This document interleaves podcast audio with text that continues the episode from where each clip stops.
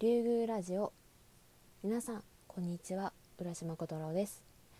今回は第2回ということで私の好きな本のシリーズをご紹介しようかなと思います。まず、えっと、本が好きな方って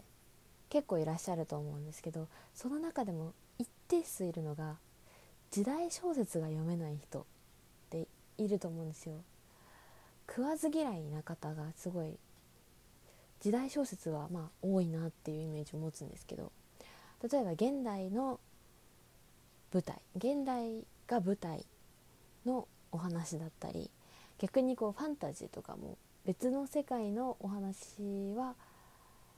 読めるっていう方はもちろんいらっしゃるんですけど時代小説だけちょっと苦手っていう方が一定数いてで、まあ、その方たちにもおすすめしたいのが、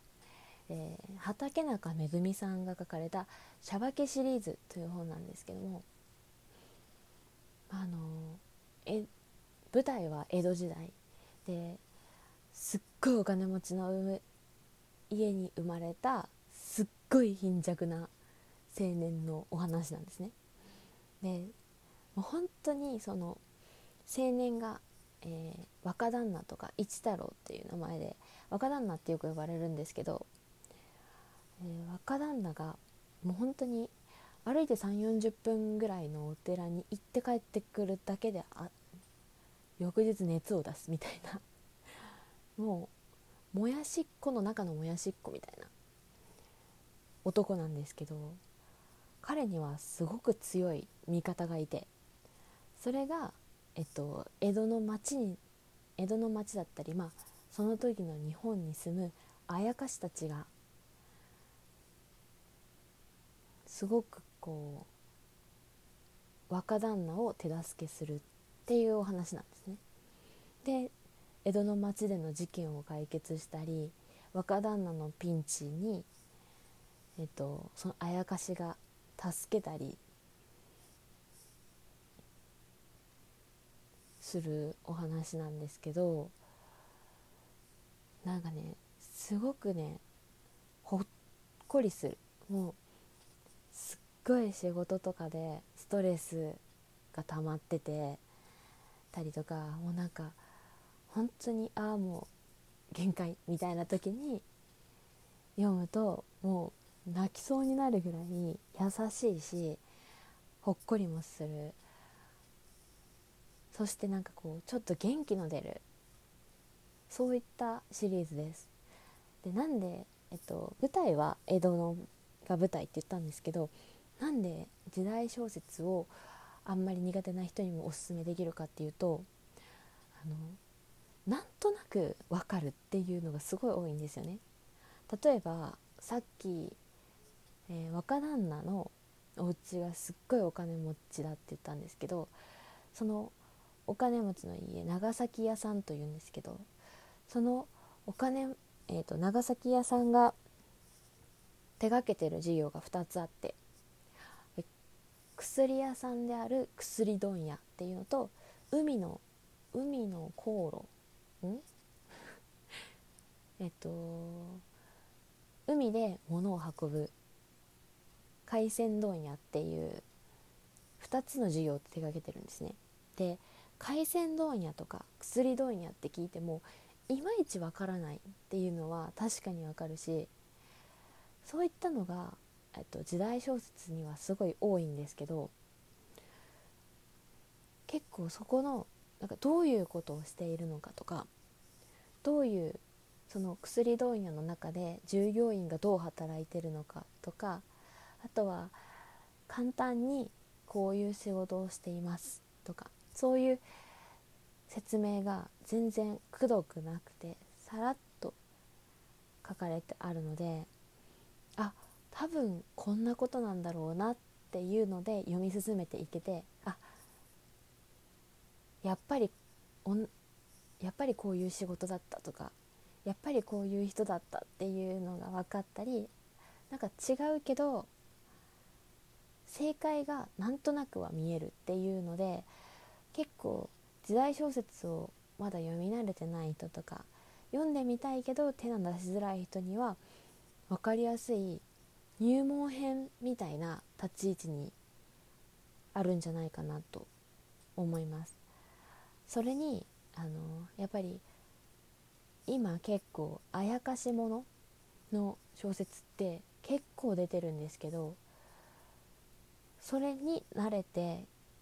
そのファンタジーからファンタジーのあやかしものから時代小説のあやかしものっていうような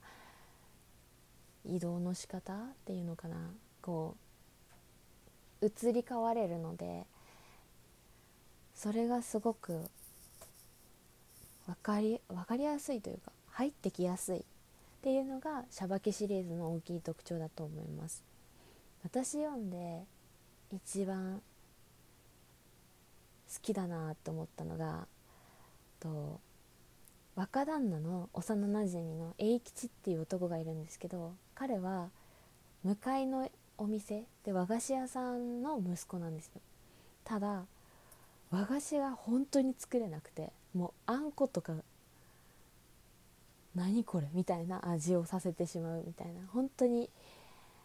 和菓子を作る腕がない才能が全くない男なんですけど彼がその家を継ぐってなった時に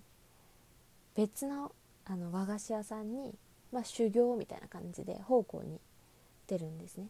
でそこですっごい手先の器用な弟弟弟子ができて彼がすごいどんどんあのお店の業務みたいなの任されてでも自分は全然できないみたいなそういう時のこう葛藤とかもうやめてしまおうかなっていうようなちょっとした挫折挫折ちょっとしたっていうか挫折するかどうかみたいな瀬戸際の時にこう一太郎っていうあ、まあ、若旦那とかのこう支え方っていうかまあ栄吉のこう身の振り方っていうのがすごい自分も仕事をしている中でなんかああ頑張らなきゃなっていう。なんかすごい同情しちゃって。もう分かる。やりたくない。みたいな。なるけどまあそのみんな頑張ってるから自分も頑張ろうって思えるような作品でそれを読んだ時は結構ちょっと泣いた。電車の中でちょっと泣い泣きましたね。それぐらいなんかこうちょっと心にしみるというかちょっと胸に刺さる。そしてこうあったかく包んでくれるっていうのがこの「シャバケ」シリーズのお話全体のこう特徴というかすごく優し優しいというかこうファンが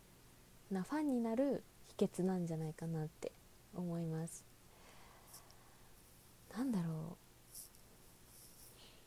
あとあやかしのあの様子っていうかあやかし自体もすごく可愛いんですよ。なんか家に住んでるやなりっていうちっちゃい子鬼みたいあやかしがいるんですけどそれはすごいなんかこうキュワキュワしゃべるんですね。でそれがもうめちゃくちゃ可愛くてもうそれ見てるだけで楽しくなっちゃう。っていうような、えっと、シリーズですごいおすすめです。うん、シャバケシリーズは今多分10何巻だろう。10巻以上出てるけど1話完結なので結構どの巻から読んでも読めるんじゃないかなって思うのでそういった意味でもおすすめのシリーズになってます。えー、ね是非気になった方は書店へ足を運んでみてください。これねいっつも思うんですけど終わり方がわからないんですよね もう終わり方をねちょっと研究しなきゃいけないなって思いますじゃあ今回はこれぐらいで終わりたいと思います。また来週、えー、お会いできることを楽しみにしております。えー、竜宮ラジオ浦島小太郎でした。バイバイ。